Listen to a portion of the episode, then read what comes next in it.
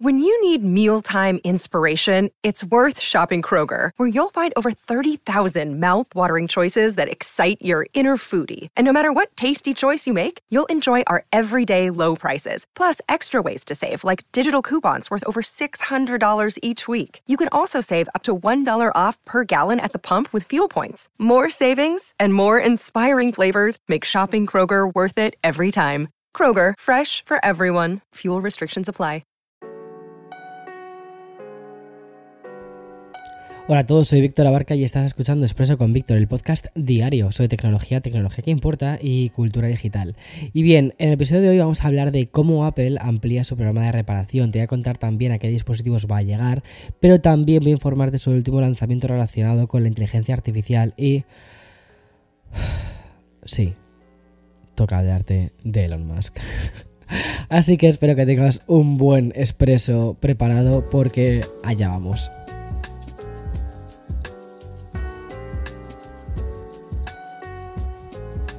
Another day is here, and you're ready for it. What to wear? Check. Breakfast, lunch, and dinner? Check. Planning for what's next and how to save for it? That's where Bank of America can help. For your financial to dos, Bank of America has experts ready to help get you closer to your goals. Get started at one of our local financial centers or 24-7 in our mobile banking app.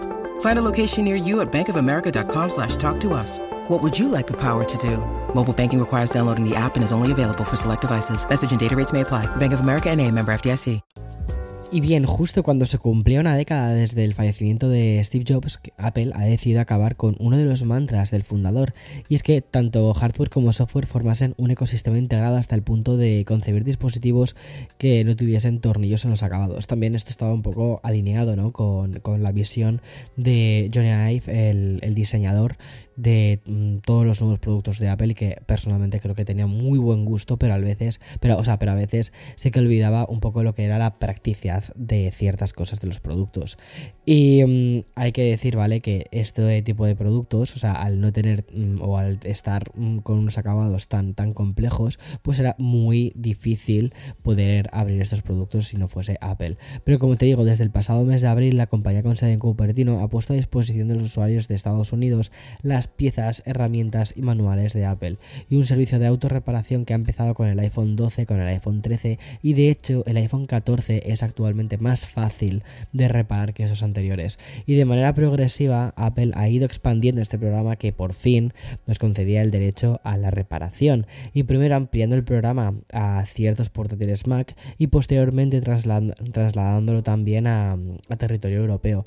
Y el siguiente paso, pues también ha llegado. Y tal y como informan en The Verge, Apple ha ampliado su programa de reparación automática y casero para que también podamos solucionar los problemas que nos den los siguientes dispositivos. M1 iMac, el M1 Mac Mini, el Mac Studio y también el Apple Studio Display. De hecho, el Mac Studio, o sea, es una caja bastante grandecita con sus tornillos en la parte inferior, que además me acuerdo que lo vi y tal, y dije, mm, esto no tiene que ser demasiado, demasiado difícil de abrir. Pero bueno, o sea, es curioso. Y desde hoy, y solo en Estados Unidos, eso sí, ¿vale? Los usuarios vamos a tener a disposición, ¿vale? Las piezas originales, manuales de reparación y también las herramientas necesarias para poder hacernos cargo de esta reparación.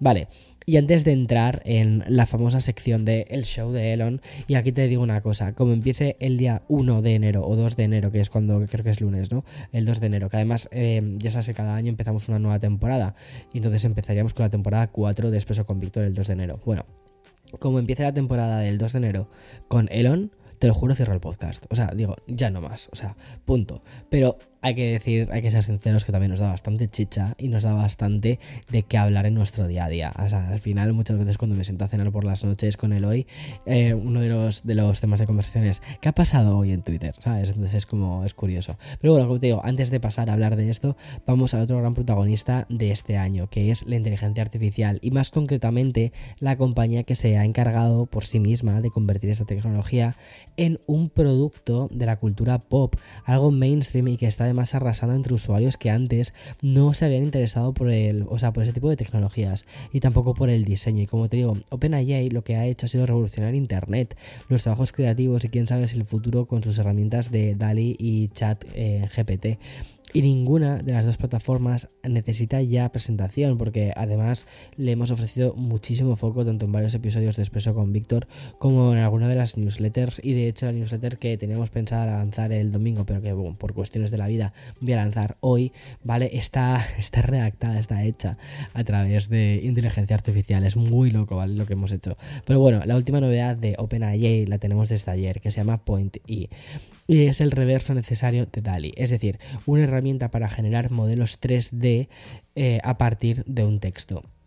Igual que sucede un poco, ¿vale? Con, con DALI, pues basta introducir el texto necesario para que Pointy lo convierta en una nube de puntos que termina dando forma a un objeto 3D. Y como indican desde Engage, la gran revolución de esta nueva herramienta que pone OpenAI a nuestra disposición es que solo necesita un par de minutos para poder generar estas imágenes. Y mm, si lo comparamos con herramientas parecidas como Dream Fusion, por ejemplo, de Google, este tipo de aplicaciones requiere horas para dar un resultado final.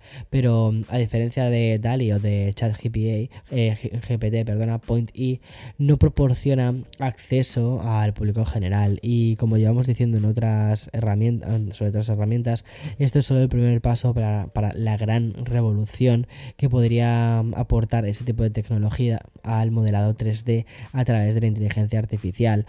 Desde los efectos CGI, por ejemplo, se me ocurre, al mundo de los videojuegos, la realidad virtual, la realidad aumentada, eh, toda la tecnología que vamos a ver. O sea, yo creo que 2023 va a ser el año de la, realidad eh, virtual y de la realidad aumentada. Y es que ahora mismo se están creando todos los marcos para poder eh, hacer de esto una realidad. O sea, tengo muchas, muchas, muchas, muchas ganas. Pero bueno, vamos al lío. ¿Sabías que Elon Musk es uno de los fundadores de OpenAI? pues sí, creo que está bien conocer o al menos recordar ese tipo de datos. Simplemente lo dejo ahí, ¿vale?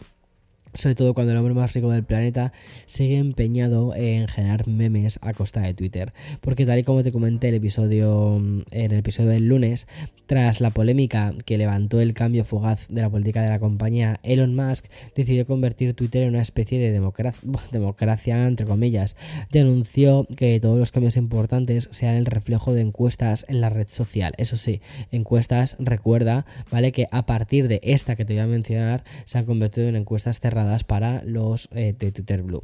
Y no contento con esto, pues publicó una para preguntar si debía seguir como CEO de Twitter. Y la respuesta fue que no. Fue que no eh, con un 57%. Y mm, tras unos cuantos días después, pues Elon Musk se ha pronunciado al respecto y mm, no he podido evitar soltar una de sus perlas. Y dice, mm, eh, contestando al resultado de la encuesta, Musk ha publicado el siguiente mensaje y dice, renunciaré como CEO tan pronto como encuentre a alguien lo suficientemente tonto como para aceptar el puesto. Desde eso, solo dirigiré los equipos de software y de servidores es bastante obvio pensar que el nuevo dueño de Twitter, bueno, pues ha puesto el, listón muy bajo. Los dos últimos meses de la plataforma han sido muy caóticos, han dañado muchísimo la imagen de la red social. Eh, y, o sea, me imagino que ahora mismo pues tiene que ser efectivamente, como él ha dicho, ¿vale? Muy complicado eh, encontrar em, a una persona que quiera liderar esta red social, porque es que, o sea, sinceramente, creo que ha convertido esa red en, un infierno. Y por cierto, una de las respuestas más ingeniosas al último tweet de Elon Musk sobre em, su sucesión lo ha dado el mismísimo Tom de MySpace.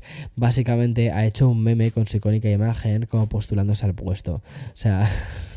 la verdad es que Internet últimamente está, está sirviendo, sinceramente. Es decir, Tom eh, de MySpace estaría incluso dispuesto a ser el CEO de, eh, Twitter, eh, lo cual es como muy de coña porque MySpace ya pues no existe. En fin, bueno, sea quien sea el futuro CEO de Twitter, se va a encontrar con una compañía que ha perdido el 70% de su plantilla, pero la red social de microblogging no ha sido la única en experimentar esta situación porque en los últimos meses también hemos sido testigos de una reducción laboral tanto en Meta, Amazon y la causa pues básicamente es la situación económica actual.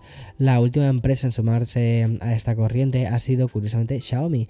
Gracias a la prensa local de China hemos sabido que el gigante tech va a despedir al 10% de sus empleados a causa del descenso en las ventas de smartphones. La última cifra oficial que tuvimos por, parte de, de Xiaomi señalaba ¿vale? que la compañía disponía de de 35.000 empleados, lo que significa que va a dejar marchar a 3.500 trabajadores. Seguramente por esto, y según ha informado el diario South China Morning Post, la junta directiva de Xiaomi ha, ha decidido reducir entre un 10 y un 15% su gasto en personal y lo va a hacer a través de recortes en departamentos de sus segmentos de teléfonos inteligentes y de servicios de Internet. Hay que recordar además que Xiaomi presentó su último informe financiero con pérdidas de ingresos del 9,7% respecto al mismo trimestre del año anterior y uno de los motivos fue el descenso en las ventas de smartphones, la división que además genera el 60% total de los ingresos para esta empresa china. Entonces, bueno, pues parece ser que están tomando cartas en el asunto, pero donde yo creo que deberían de tomar cartas en el asunto es en su departamento de diseño, que empiecen a hacer diseños que tengan su nombre y su identidad y quizás así pues logren llamar la atención más allá del creamos teléfonos económicos. Em, pero bueno, en fin. Y hasta aquí el episodio de hoy, eh, miércoles 21 de diciembre del 2022. Y mañana, como siempre, más. Chao, chao.